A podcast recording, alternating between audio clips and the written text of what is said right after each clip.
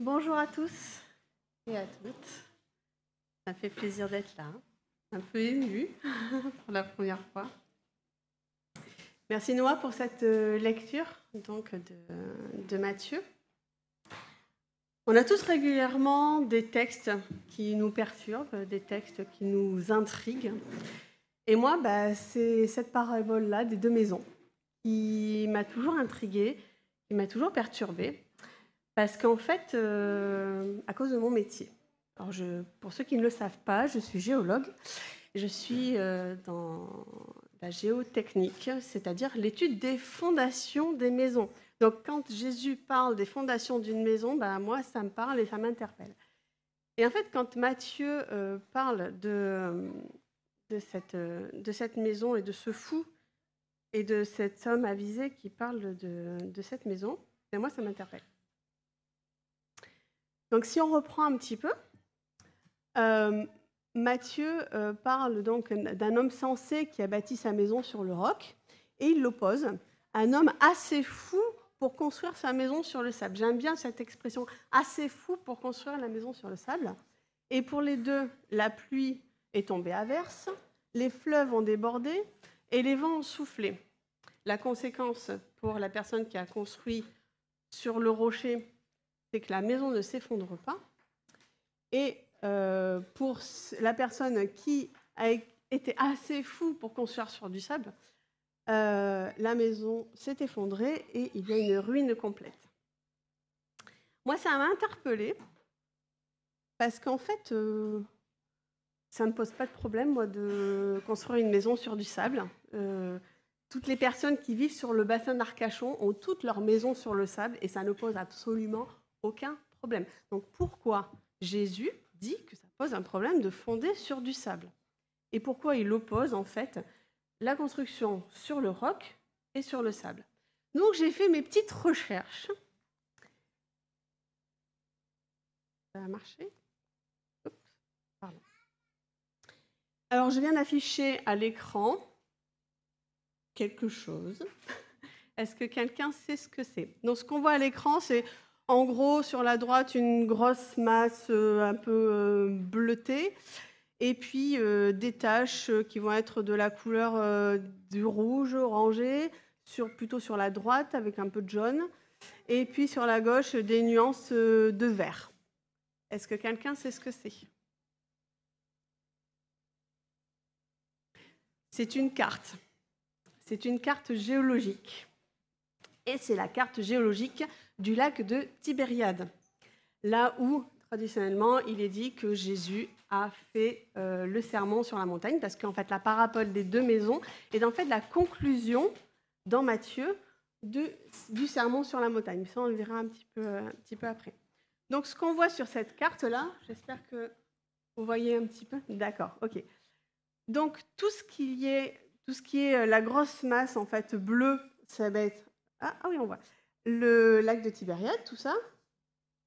Tout ce qui est en rouge, donc là, c'est les zones montagneuses avec en rouge des formations euh, du rocher, en fait, c'est du basalte, donc de la, des rochers euh, volcaniques, pardon. Et tout ce qui est en vert, c'est aussi du rocher, c'est de la craie et du calcaire, donc deux formations géologiques différentes. Et tout ce qui est autour, là, tout ce qui est là au bord du lac de Tibériade et ce qui est en jaune, c'est ce qu'on appelle des alluvions, c'est-à-dire qu'en fait, ça va être du sable et des limons. Peut-être, dans mes recherches, je n'ai pas vu qu'il y avait trop d'argile, plutôt ça parle de sable et des limons. D'où l'explication que Jésus utilisait euh, cette euh, opposition entre le sable et le rocher, parce que tout simplement, là où il a fait son discours, eh ben, les gens étaient, devaient construire soit sur du sable, soit, sur du rocher. Euh, mais aussi, en fait, euh, il s'avère que cette euh, zone-là. Oh, pardon. Un peu long à charger.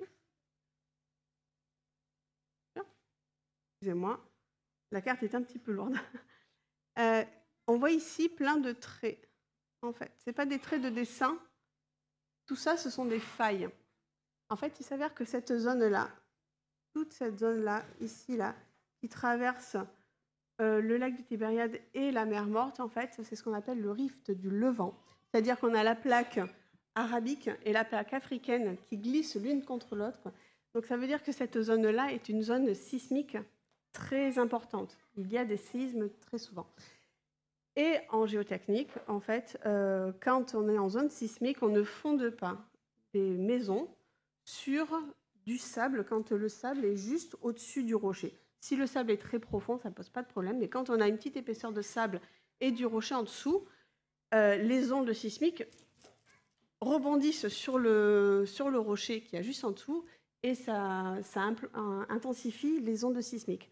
Donc, en fait, certainement qu'à l'époque, les gens, par expérience, savaient qu'il fallait fonder les fondations, des maisons plutôt sur le rocher plutôt que sur le sable à cause de la zone sismique. Mais malgré tout, euh, après avoir fait ces recherches, je n'étais pas tout à fait satisfaite parce que, encore cette opposition euh, euh, dans Matthieu du sable, et puis dire qu'il est assez fou pour fonder sur le sable, c'est comme si c'était mauvais de fonder sur le sable. Donc je suis allée voir un petit peu l'autre version de cette parabole-là qui est dans Luc. Dans Luc 6, versets 47 à 49, on va le lire.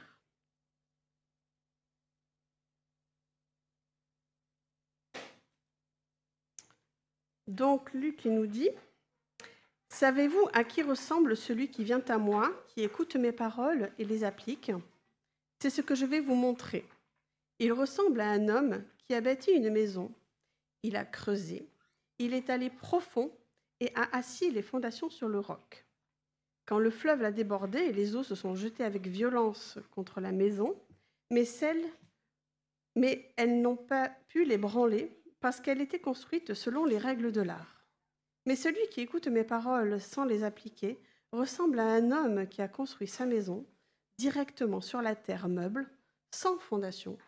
Dès que les eaux du fleuve se sont jetées contre elle, la maison s'est effondrée, il n'en est resté qu'un grand tas de ruines. Donc en gros, si on résume, on a d'un côté l'homme qui a creusé, il est allé profond, il a assis les fondations sur le roc, mais surtout, il les a construites selon les règles de l'art. Et ça, moi, j'aime beaucoup parce que Luc, qui est un scientifique, un médecin, en fait, il insiste sur le côté technique. Et d'un autre côté, on a la maison qui est construite sur la terre, donc vraiment en surface, et il insiste sur le fait que c'est sans fondation. Donc, Luc, il ne met pas du tout en opposition le sable et le rocher, mais il parle d'une maison bien construite selon les règles de l'art, selon la technique. Et moi, en tant que géotechnicienne, ça, ça me parle. Parce que, en fait, euh, Luc, euh, il, dit vraiment ce qu'il faut faire. Quelle est la manière dont il faut le faire. Et donc, la conséquence, c'est quand le fleuve déborde, qu'il y a une inondation, donc là, on ne parle même pas de vent, on ne parle même pas de pluie, juste le fait que le fleuve déborde, donc certainement que c'était construit sur les bords du, euh, du lac de Tibériade, là où justement il y avait plus de, sable. Les eaux se sont jetées avec violence contre la maison. Et d'un côté, la maison ne s'est pas ébranlée, et de l'autre côté, euh, la maison s'écroule et la ruine est grande. Regardons un petit peu maintenant, un petit peu plus près, la parabole euh, dans la version de, Matthieu. comme je vous disais, la parabole des deux maisons vient conclure le, sermon euh, sur, euh, sur la montagne. Donc là, on voit le lac de Tibériade. On voit bien les montagnes au fond avec euh, les, abords qui sont, qui sont plus plats. Donc, juste un petit résumé, une, une vue d'ensemble en fait du, du, sermon sur la montagne, qui commence au chapitre 5, verset 1 et qui se termine au chapitre 7, verset 9. Donc, c'est quand même une, une bonne partie du, du livre. Donc on commence par les béatitudes, toute la série de heureux celui qui euh, voilà. Ensuite on enchaîne par euh, être des témoins. Donc c'est euh, l'histoire du sel de la terre et d'être la lumière du monde. Je ne vais pas détailler, hein, parce que ça serait beaucoup trop long. Jésus et la loi, pour dire qu'en fait Jésus, il est l'accomplissement de la loi. Ensuite, il y a toute une série de, chapitres où euh, ça commence par Vous avez entendu dire que. Et Jésus explique comment lui, il voit les choses. Donc on parle de l'offense et de la réconciliation, de l'adultère, les pièges pour la foi, la répudiation, les serments, la vengeance et l'amour et les ennemis. Ensuite, il attaque un petit peu euh, euh, les, docteurs de la loi euh, pour parler de l'hypocrisie religieuse en, en, insistant sur la façon, la bonne manière de donner, la bonne manière de prier, et c'est là qu'on a le Notre Père, et la manière de jeûner. Ensuite, euh, Jésus parle des biens matériels, avec les trésors dans le ciel, l'œil qui est la lampe du corps, Dieu ou l'argent, et l'inquiétude. Et enfin, la vraie religion, avec euh, la, comparaison, la, la, parabole de la paille et la poutre, les perles au cochon, euh, demander, chercher, frapper, comment traiter les autres, la porte étroite, l'arbre et les fruits, qui parlent en fait des faux prophètes. Donc je vous invite à relire tout ce sermon sur la montagne pour que vous puissiez voir où euh, Jésus va en venir en fait. Euh, tout ce sermon-là, en fait, c'est comment vivre notre vie de chrétien. C'est tous les conseils, c'est le, le passage de développement personnel euh, euh, du, chrétien pour euh, savoir comment vivre sa, vie de chrétien. Et en introduction de la parabole des deux maisons, que ça soit dans Matthieu ou que ça soit dans, Luc, il y a tout un paragraphe où il parle de Seigneur, où il y a les mots Seigneur, Seigneur, et où les, gens qui, les personnes qui entendent la parole de Jésus soit rentre dans le royaume de Dieu, soit ne rentre pas. Et Jésus a cette, euh, cette parole-là qui est assez dure, qui dit Allez-vous-en, je ne vous connais pas. Et ensuite, Jésus enchaîne dans ces deux, dans Matthieu et dans Luc, sur la parabole euh, des deux maisons, en introduisant ainsi quiconque entend de moi ces paroles et les met en pratique sera comme un homme avisé, et après il, parle, il part sur la, sur la parabole. Donc en fait, il y a vraiment un, lien entre euh, les personnes qui écoutent Jésus, les personnes qui appliquent ce que dit Jésus, parce qu'il insiste bien sur le met en pratique, et les personnes qui, euh, qui n'appliquent pas les paroles de Jésus. Si on regarde un petit peu les symboles qu'il y a dans cette, euh, dans cette parabole, d'abord il y a le roc qui peut représenter euh, Christ, Dieu. Euh, Dieu, c'est, on le retrouve dans Deutéronome, verset paragraphe 32, verset 4, où il est dit Il est comme un rocher, ses œuvres sont parfaites, tout ce qu'il fait est juste. Nous avons le sable, moi, je l'ai vu un petit peu comme euh, des faux prophètes, parce qu'en fait, euh, le sable, bah, ça vient de l'érosion du rocher. Donc, en fait, c'est du faux rocher, c'est du rocher abîmé. Et on retrouve ça un petit peu dans euh, Apocalypse 20, verset 8. Il les rassemblera pour le combat en troupes innombrables, comme les grains de sable au bord des mers. Mais en fait, on peut aussi le voir comme la multitude du peuple, dans Genèse 22, verset 17, Je te comblerai de bénédictions, je multiplierai ta descendance, et je la rendrai aussi nombreuse que les étoiles du ciel et que les grains de sable au bord de la mer. Dans tous les cas, il y a une, idée de, euh, de, nombre, de multitude. La maison, à les fondations, pardon, euh, on va le retrouver dans Ésaïe 28, versets 16 et 17.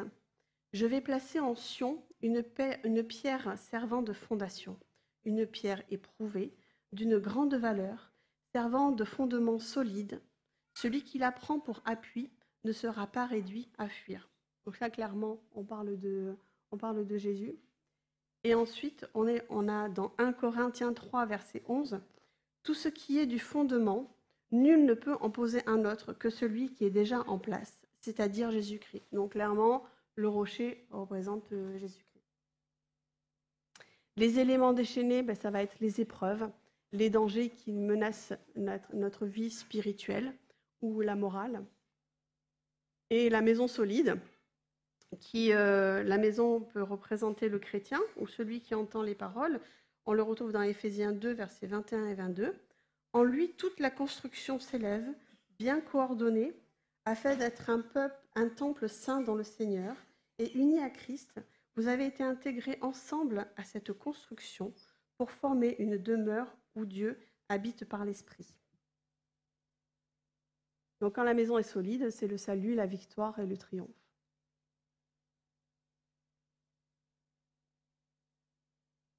Avec tous ces symboles euh, qui avaient du sens finalement pour les gens qui écoutaient Jésus euh, à l'époque, euh, les, symboles du rocher, du sable, je comprends mieux pourquoi Matthieu a insisté sur cette façon-là, en fait, d'expliquer et de transmettre cette parabole. Et en même temps, Luc, lui, il a voulu insister sur la façon dont il fallait le faire, la façon dont c'était bien de vivre sa vie de chrétien en écoutant euh, les paroles de Jésus et en les appliquant surtout. Mais c'était plus sur le côté technique. Cette parabole, comme je vous l'ai dit, m'a interpellée par rapport à mon métier. Parce qu'en fait, pour moi, ça ne pose aucun problème de fonder sur du sable. Et même, c'est une bonne nouvelle dans la région d'avoir, euh, quand on fait des études de sol, pour construire, pour construire une maison, c'est même une bonne nouvelle de se retrouver sur du sable. Parce qu'en fait, euh, le danger pour les fondations et pour les maisons dans notre région, ce n'est absolument pas le sable. Et du rocher, on n'en trouve pas beaucoup ici. Donc je me suis dit, mais euh, si je transposais cette parabole-là, si Jésus était aujourd'hui ici en Gironde, si je transposais cette parabole en Gironde, donc sur la, diapositive, on voit euh, deux personnes qui regardent euh, une carte de France. Et sur cette carte de France, on voit des zones plutôt euh, claires, pas mal de zones jaunes, et des zones rouges et oranges. Est-ce que vous savez ce que représente cette carte? Ce n'est pas une carte géologique.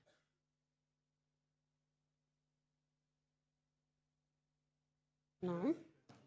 Non, ce n'est pas les nappes phréatiques. Cette cartographie définit les différentes zones en fonction de leur degré d'exposition au phénomène de mouvement de terrain différentiel consécutif à la sécheresse et à la réhydratation des sols argileux. Quand on est rouge, c'est-à-dire qu'on est très fortement exposé. vous voyez que la vallée de la Garonne, elle est plutôt bien exposée. Euh, le problème des argiles, c'est que quand il y a la sécheresse, l'argile se rétracte et elle tasse. Et ça fait exactement la même chose sous les fondations. Donc la maison se tasse. On voit dans les, euh, les champs, souvent, il y a des crevasses. Euh, voilà. Et quand il pleut beaucoup, quand il y a un apport d'eau, que ce soit euh, la pluie ou autre chose, en fait, l'argile, soit elle se remet en place après la sécheresse, soit, dans le pire des cas, elle gonfle. Donc en fait, au fur et à mesure des cycles de l'année, l'été, elle se tasse, et l'hiver, elle gonfle, et ainsi de suite au fur et à mesure des années. Donc si on ne fait pas attention à construire sa maison de manière correcte et en faisant attention, eh bien, on a des fissures sur notre maison. Donc en fait, en, en tant que géotechnicienne, on a toute une série de préconisations sur les maisons pour construire. Je ne vais pas tout détailler.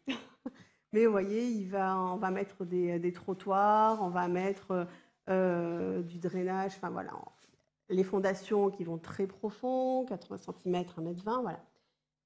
Mais aussi, en fait, on fait attention aux arbres.